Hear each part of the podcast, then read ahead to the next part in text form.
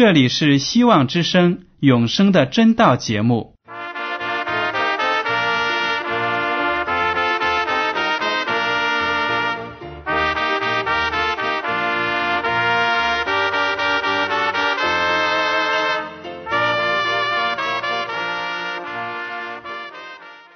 亲爱的听众朋友们，你们好，我是艾德，很高兴今天能和你们在永生的真道这个栏目中见面。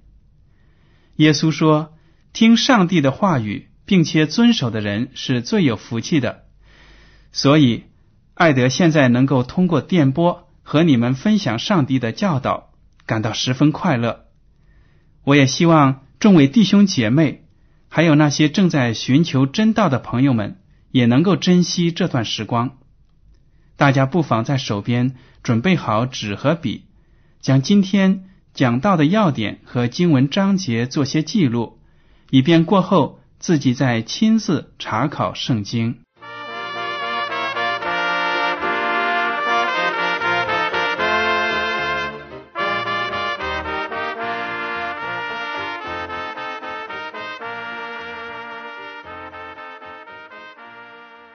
听众朋友们，今天我要和你们分享的题目是正确看待世俗的节日。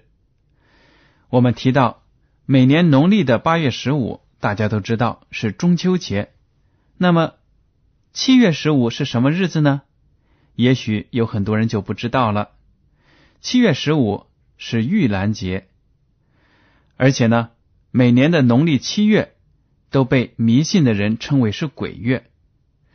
他们相信，在这个月里呢，阴间的孤魂野鬼会被释放出来，找食物、找衣服穿。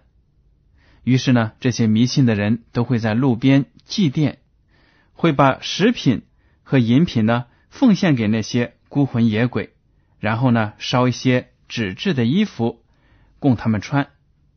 玉兰节就是鬼节的意思。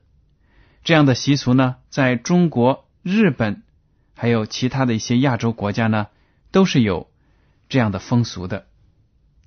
那么刚才说的是中国的鬼节，中国的一种风俗。其实，在外国的一些地方呢，也有相应的节日。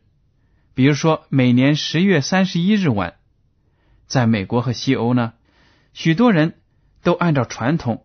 打扮的稀奇古怪，庆祝第二天所谓的万圣节。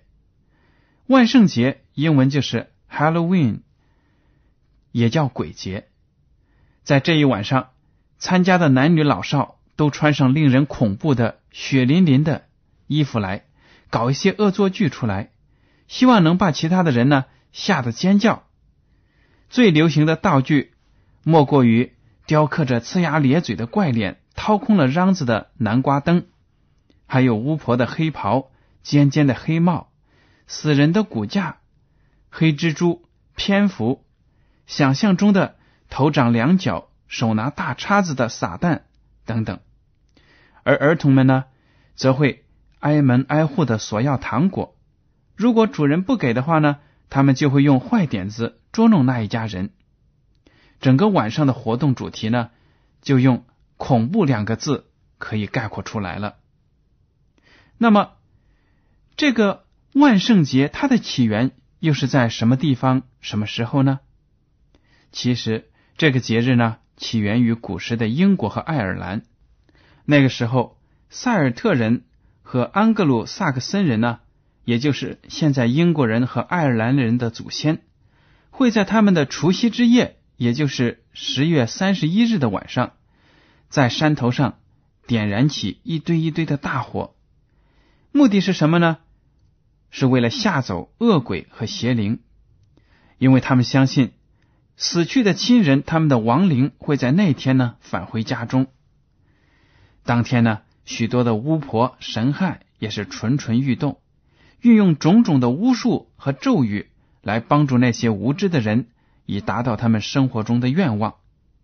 这些人呢？有的为了求婚姻的顺利，有的呢要身体健康，也有的要盼望时来运转。他们相信，只有在那一天呢，魔鬼和超自然的力量呢，可以被招来，达到自己的目的。罗马天主教会设立的万圣节在十一月一日，用来纪念，据说是已升入天堂的圣徒，并且为那些需要在炼狱里遭受火烧，才能使罪孽得到赦免而升进天国的人呢代祷。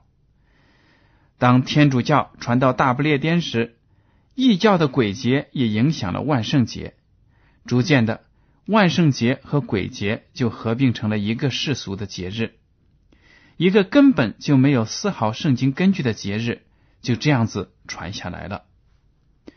为了谋取商业的利润和寻求刺激，近些年来呢，中国和其他许多开放的亚洲国家的生意人也举办鬼节的晚会，招来那些青年人进行狂欢。很多人呢，只当是参加一个晚会，所以没有想到这样的娱乐活动也有它深层的意思。甚至呢，在一些基督教会里，也摆出鬼节的装饰物来。许多基督徒父母也允许孩子们参加鬼节的晚会。那么，听众朋友们，我们来想一想，作为基督徒，我们应不应该参与鬼节、玉兰节？这样的节日呢？罗马天主教会所设立的万圣节，刚才我们已经提到了，根本就没有圣经的根据。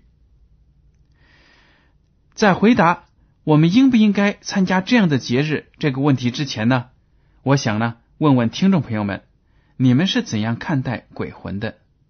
世界上究竟有没有鬼啊？人死后有灵魂吗？我不知道你们的答案是什么。也许你们当中呢，有人对以上的问题困惑很长时间了，不知道怎么去回答。因为有不少的人在学校里学习人的起源和发展，讲到呢，人是从猿猴进化来的，死了之后就永远从地球上消失，没有灵魂存在，这是无神论的观点。还有一些人呢。虽然在学校里学到了无神论，但是在现实的生活中，他又听到种种的离奇的鬼故事，于是呢，就相信人死了之后不可能就是一了百了，肯定有个鬼魂继续存在。连很多的基督教会呢，也在宣讲：好人死后灵魂要升入天堂享受永生，而坏人死后呢，则要进入地狱受折磨。种种的理论呢，让很多的人很困惑，不知道人死了之后到底有没有灵魂，到底有没有地狱和天堂呢？那么我们今天呢，在永生的真道节目里，就要用圣经来解释这些问题，来看待死亡和死亡后的事情。首先呢，圣经解释了我们人的起源。因为如果我们不了解自己的产生，那么也不可能会搞懂我们将来要到哪里去。您说对吗？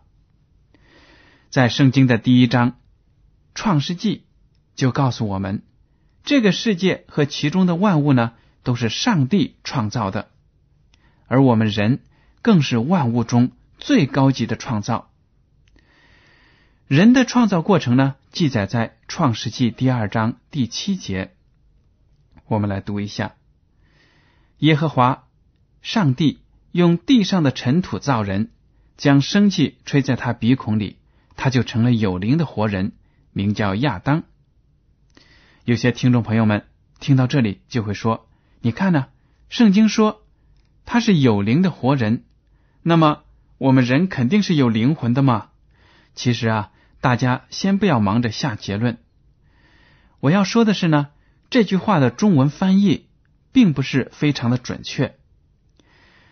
大家知道，旧约的圣经是用希伯来语写成的，在希伯来语的原文当中呢，这个有灵的活人应当翻译成“活的灵”。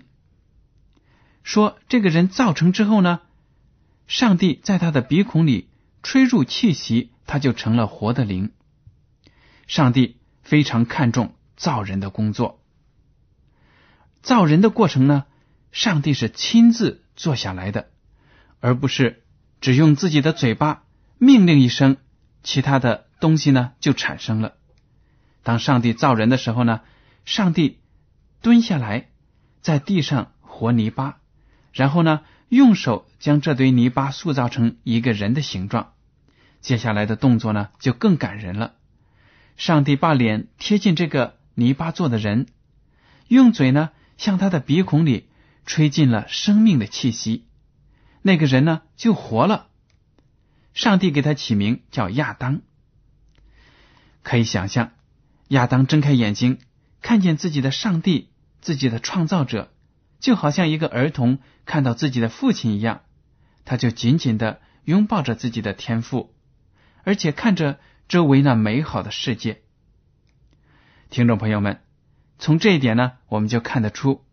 我们每一个人活蹦乱跳的大活人，有两个重要的组成因素呢，缺一不可。缺了哪一个，我们都没有生命。这两个因素是什么呢？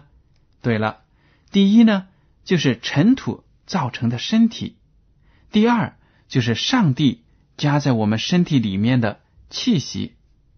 少了哪一样，你和我呢，都不能成为一个活的人。就好像一加一等于二一样，少了任何一个一，你就得不出二这个结论。圣经没有说上帝先造一个人，然后呢再造一个灵魂，然后又把两者合并在一起，不是这样的。圣经没有这样讲。圣经说呢，上帝造了一个尘土的躯体，然后在它里面吹入生命的气息。这个躯体呢，就成了活的灵。创世纪将一切被造的动物呢，都称为活的灵。创世纪第一章二十节这样说：“上帝说，水要多多滋生有生命的物，要有雀鸟飞在地面以上、天空之中。”这句话里面有生命的物和活的灵，在希伯来原文当中呢，都是同一个词。说明呢，人和动物在生命的构成上呢是一样的，都有上帝所赐给的气息，所以呢才成为活的灵，一个活物。但是圣经的翻译者加入了自己的解释，以为呢人跟动物的区别就在于人有灵魂，而动物没有。在这种错误的观念之下呢，他们就把圣经。动物、活物这样的词呢，翻译成和人不一样的这样的词，从这一点呢，就误导了很多的读者。好了，人是一个活的灵，其他动物呢也是活的灵。人为什么跟动物还不一样呢？那就是因为人是按照上帝的形象所创造的。这里不光说我们有上帝的模样，而且呢，我们在思维、论理、推理、逻辑这些方面呢，都跟上帝一样，可以思考很多的问题。而动物呢，则没有这么高的智商。上帝呢，对于我们人是有一个美好的本意的，他指望着呢，人永远的活在他的身边。享受完美的世界，不必经历疾病、衰老和死亡。怎么样能够得到这样的福气呢？条件就是要顺服上帝的诫命。在创世纪第二章十七节，上帝就告诫亚当，不可吃那分别善恶树上的果子，如果吃了，人必定死。但是，在上帝所创造的天使其中一个呢？就起了反叛的心，他就是撒旦。他为了向上帝挑战，所以呢，就开始向人发起了进攻。因为人是上帝在地球上所创造的最高级的一个活的灵，那么如果把上帝所创造的人给拉下了水，让他们跌倒堕落了，等于呢，他就战胜了上帝。把这个世界绝为己有。撒旦呢，攻击亚当和夏娃采取的方法呢是很隐蔽的，他的手法就是篡改上帝的话语，在人的心中播下怀疑的种子。上帝明明说亚当和夏娃不可吃善恶树上的果子，但是撒旦却问夏娃：“上帝岂是真说不许你们吃园中所有树上的果子吗？”夏娃就回答他说：“是的，不可以吃的。如果吃的话呢，我们就会死。”但是撒旦魔鬼就这样诱惑说：“其实啊，你们不一定死。”这就是圣经中所记载的撒旦给人类的第一个谎言。上帝说：“违背了我的诫命呢，你们就会死。”但是撒旦就说：“其实啊，你们违背了上帝的诫命，也不一定死。”撒旦让人相信，即使犯了罪，人也不会死，人的生命呢，总会以某种方式持续下去。这就是撒旦的谎言。结果呢？亚当和夏娃经不起撒旦的花言巧语，跌倒了。他们偷吃了上帝禁止他们吃的果子，这样子呢，死亡就临到了他们，临到了这个世界。随着人的日益败坏，人的灵性呢就不断的低下。撒旦所发明的荒谬理论呢，也被很多人广泛的接受了。灵魂不死这样的谎言，就是最典型的一个。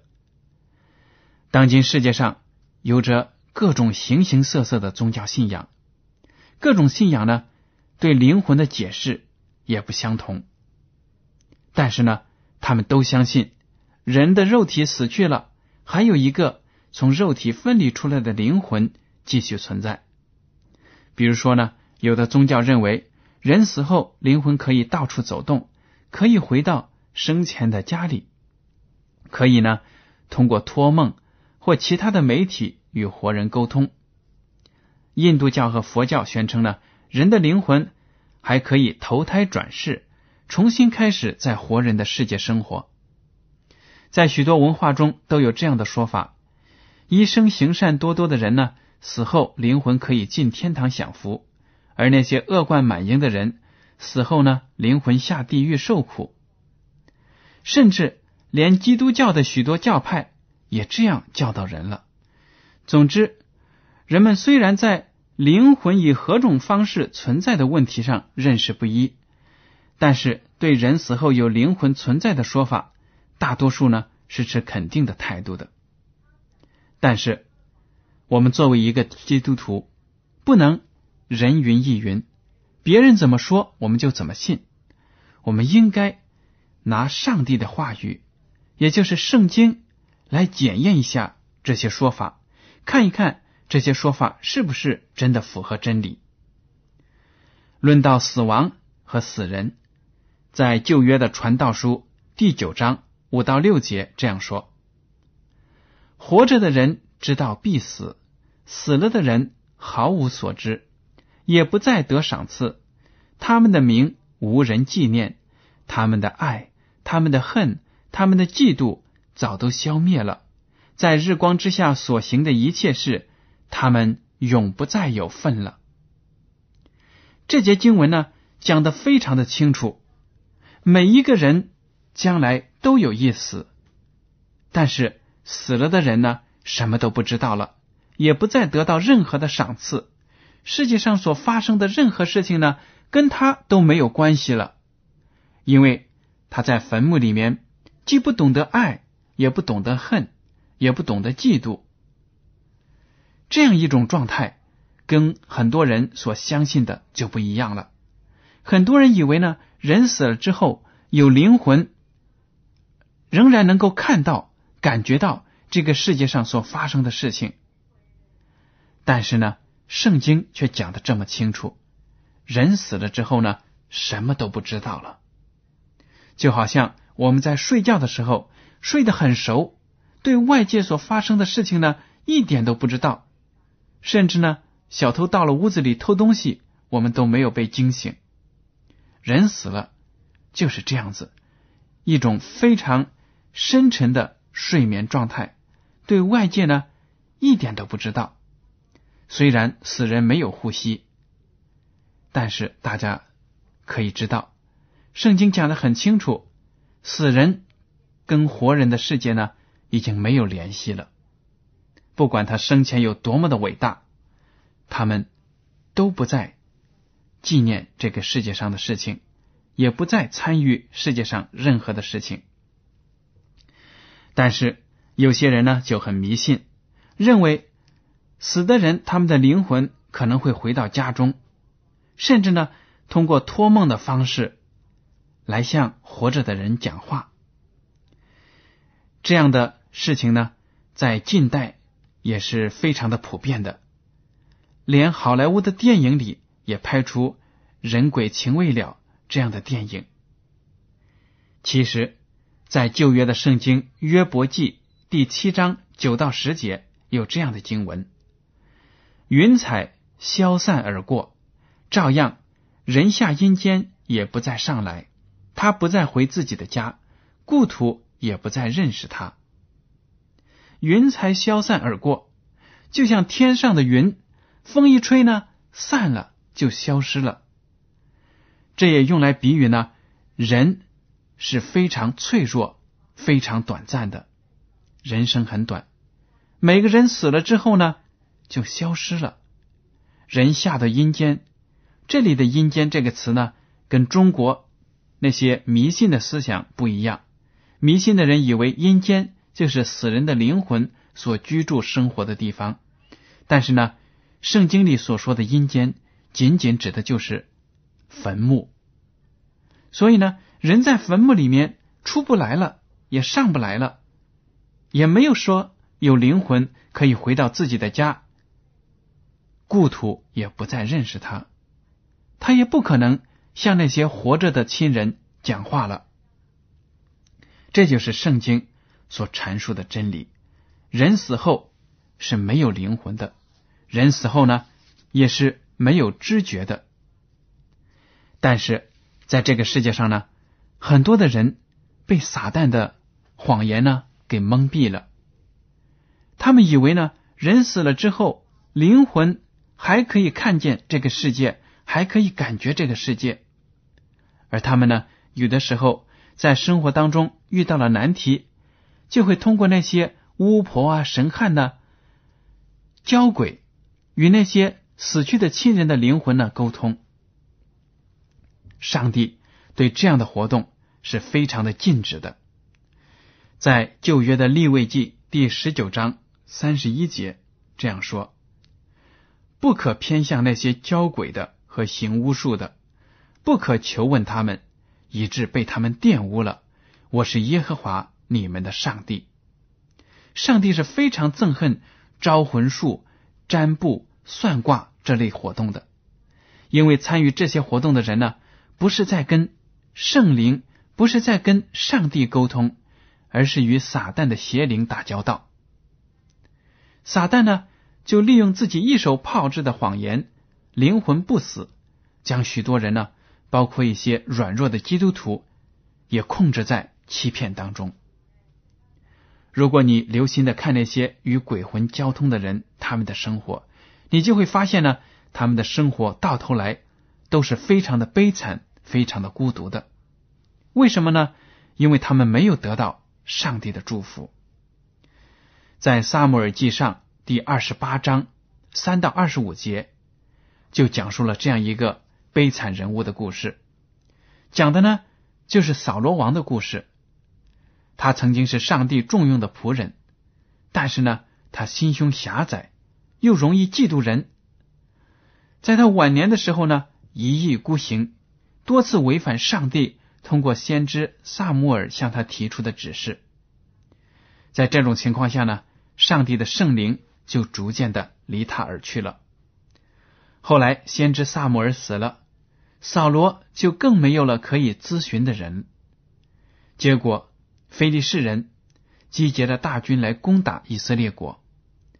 扫罗呢，早已失去了斗志，心里害怕。他求告上帝帮助他，启发他，但是呢，上帝没有向他显现，因为他身上呢有很多的罪，没有悔改。情急之下，扫罗完全抛弃了过去只敬拜真神耶和华的立场呢，就差人去寻找一个会交鬼的巫婆，想知道非利士人的战斗结果将会是如何。结果呢，这个巫婆就按照他所说的，招来了一个所谓的撒母耳的灵魂。这个撒母耳就说扫罗必在这场战争中失败，并且丧命。扫罗听后呢，浑身无力，跌倒在地上。果然，扫罗出师不利，兵败丧命。听众朋友们，当你读这个故事的时候呢，有些句子可能会让你觉得先知撒母耳真的在扫罗面前显灵了。你千万不要被这个假象迷惑了，因为圣经说的很清楚，人死后什么都没有，而圣经呢？是不会相互矛盾的。在这个故事当中，被招出来的这个所谓撒母耳的灵魂，其实就是撒旦他邪恶的天使所冒充的。大家不要忘了，撒旦呢曾经是一个大力的天使，在天庭也是风光一时，他有着人不能比的智慧和能力。到了现在，他模仿一个死人这样小小的事情。他难道还能做不到吗？听众朋友们，我们生活的这个世界呢，充满了撒旦的谎言和诡计，千万要小心。当你看到那些兴高采烈的去参加万圣节晚会的人时，或者看到那些迷信的人在玉兰节祭奠那些孤魂野鬼的时候呢，你要知道，他们是被撒旦的谎言呢给欺骗了。他们也不知道他们所处的危险境地，所以，我们呢有责任要把上帝的福音、圣经的真理传达给那些人，让他们知道呢，他们所做的那些娱乐活动、那些宗教活动呢，真的是非常的愚昧、非常的危险。好了，听众朋友们，今天的永生的真道节目呢，到此就结束了。您如果对今天的讲题有什么想法，或者对圣经有什么问题，您可以写信来。我的地址是香港九龙中央邮政总局信箱七零九八二号，请署名给爱德。爱是热爱的爱，德是品德的德。如果您在来信中要求得到免费的圣经灵修读物或者节目时间表，我们都会满足您的要求。